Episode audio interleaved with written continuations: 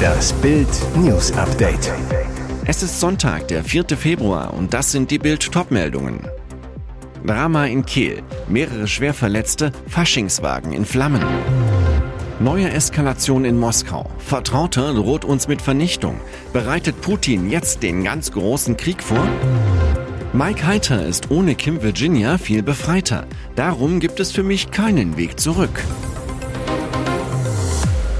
Drama in Kehl. Mehrere Schwerverletzte, Faschingswagen in Flammen. Kehl, Baden-Württemberg. Dramatischer Zwischenfall am Sonntagnachmittag auf einem Faschingsumzug in Kehl im Ortenaukreis. Gegen 15 Uhr wurden die Einsatzkräfte der Feuerwehr und des Rettungsdienstes zu einem in Brand geratenen Faschingswagen nach Kehl alarmiert. Meterhohe Flammen, Menschen in Panik. Der Wagen hatte Betriebsstoffe verloren und plötzlich stand alles in Flammen, berichtet ein Augenzeuge Bild.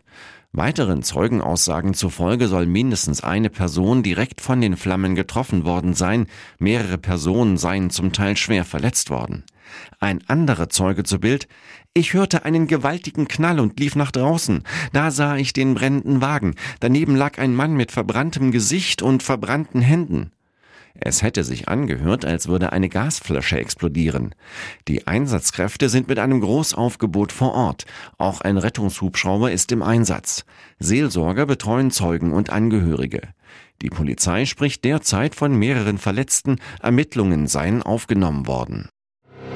Neue Eskalation in Moskau. Vertrauter droht uns mit Vernichtung. Bereitet Putin jetzt den ganz großen Krieg vor? Bereitet Kreml-Diktator Wladimir Putin sein Land auf einen noch größeren Krieg vor? Alles für den Sieg, so lautete der Name der Veranstaltung, die Putin am Freitag besuchte und eine bedrohliche Rede hielt. Der Kriegstreiber beschwor eine umfassende soziale und wirtschaftliche Mobilisierung Russlands herauf, die an die totale Mobilisierung der Sowjetunion während des Zweiten Weltkriegs erinnerte, analysieren die Experten des Institute for the Study of War. Putin prahlte mit der Größe der russischen Rüstungsindustrie. Russland verfüge über 6000 Rüstungsfirmen, die 3,5 Millionen Menschen beschäftigten. Dazu kämen weitere 10.000 Unternehmen, die ebenfalls der Rüstungsindustrie zulieferten. Allein im Jahr 2023 seien mehr als 500.000 neue Jobs in der Waffenindustrie hinzugekommen. 99 Prozent der Bevölkerung seien dabei, dem Land in seinem Kampf gegen die Feinde zu verteidigen, so Putin. Es gebe eine landesweite Bewegung, um das Russenreich zu stärken. Mehr zu Putins Rede und der Veranstaltung lesen Sie auf Bild.de. Mike Heiter ist ohne Kim Virginia viel befreiter.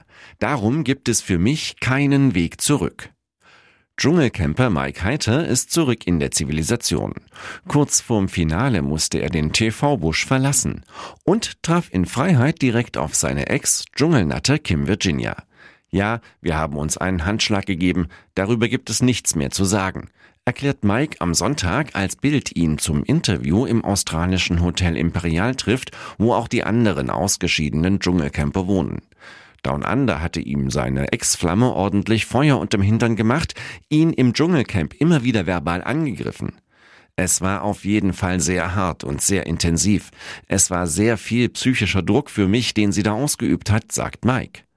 Warum Kim Virginia im Busch wegen ihm so auf die Palme ging, kann Mike sich nur so erklären.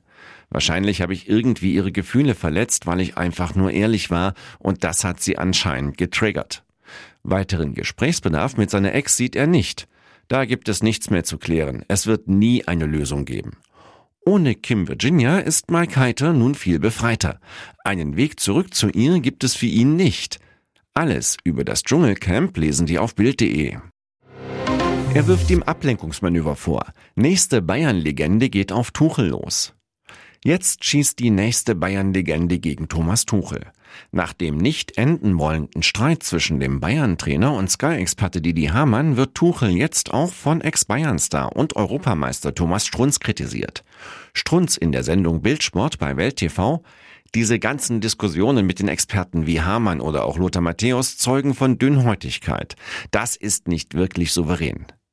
Zuletzt hatte Hamann den Bayern-Trainer als größtes Missverständnis seit Jürgen Klinsmann bezeichnet, hatte sich später für seine Aussagen entschuldigt.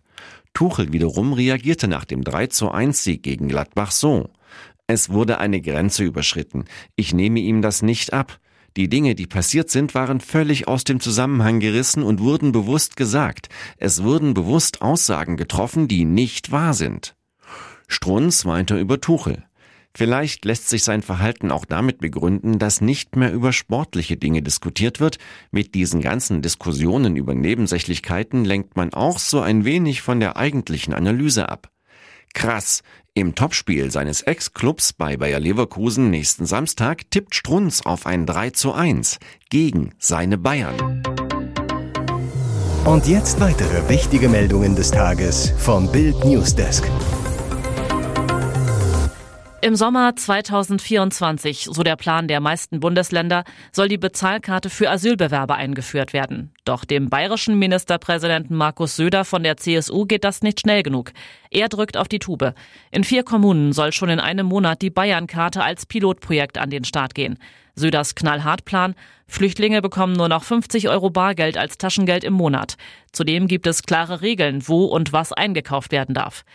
Wir brauchen schleunigst eine wirksame Begrenzung der unkontrollierten Zuwanderung. Dazu braucht es eine Reduzierung der Anreize, um nach Deutschland zu kommen, sagt Söder zu Bild.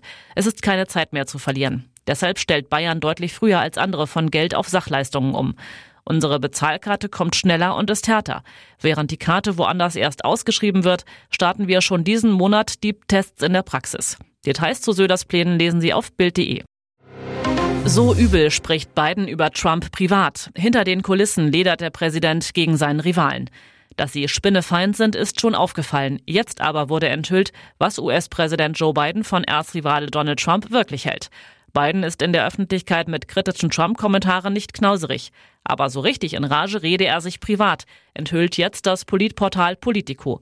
Und da wird es mitunter auch ordinär. Er nennt Trump einen kranken Fuck, was alles von Mistkerl bis Hurensohn bedeuten kann. Jüngst echauffierte sich Biden, was für ein verdammtes Arschloch der Republikaner sei. Es werden auch konkrete Anlässe für die Wutausbrüche genannt. Als sich Trump 2022 über die Hammerattacke auf den Ehemann der damaligen Speakerin Nancy Pelosi lustig machte, platzte Biden der Kragen. Er hat darüber gelacht. Was für ein kranker F so seine Reaktion. Auffällig ist, Biden hat eine Vorliebe für eine oft nicht druckreife Ausdrucksweise. Bei einem Gebetsfrühstück rutschte ihm gerade erst heraus, lasst uns daran erinnern, wer zum Teufel wir sind. Ihr hört das Bild News Update mit weiteren Meldungen des Tages. Bundesfinanzminister Christian Lindner will das deutsche Geldwäscheparadies schließen. In Brüssel trommelte er jüngst persönlich dafür, eine geplante Anti-Geldwäschebehörde der EU in Frankfurt am Main anzusiedeln. Skandale und Schlampereien in Deutschland würden der Vergangenheit angehören, so der Minister. Nun solle die Republik Pionier bei der Bekämpfung von Finanzkriminalität werden und dicke Fische fangen. Was bei der Werbetour unerwähnt blieb, Erst im Vorjahr gelang es der organisierten Kriminalität offenbar, das Herzstück der deutschen Finanzpolizei zu unterwandern. Nach Recherchen von Bild am Sonntag soll ein Spitzel des Miri-Clans monatelang in der Financial Intelligence Unit, einer Spezialeinheit der Generalzolldirektion gegen Geldwäsche und Terrorismusfinanzierung, gearbeitet haben. Ihre Einsätze sind nie Routine, doch dieser Fall sticht aus allen anderen hervor. Die Bombenspezialisten der Polizei von Bellevue, einem Vorort von Seattle im US-Bundesstaat Washington, wurden zur Entschärfung einer Atomrakete gerufen. Es begann damit, dass ein Mann aus dem Nachlass seines verstorbenen Nachbarn eine Rakete an das Air Force Museum in Dayton spenden wollte. Der Verstorbene hatte sie aus einem Nachlassverkauf erworben, dann wiederum dem Mann vermacht.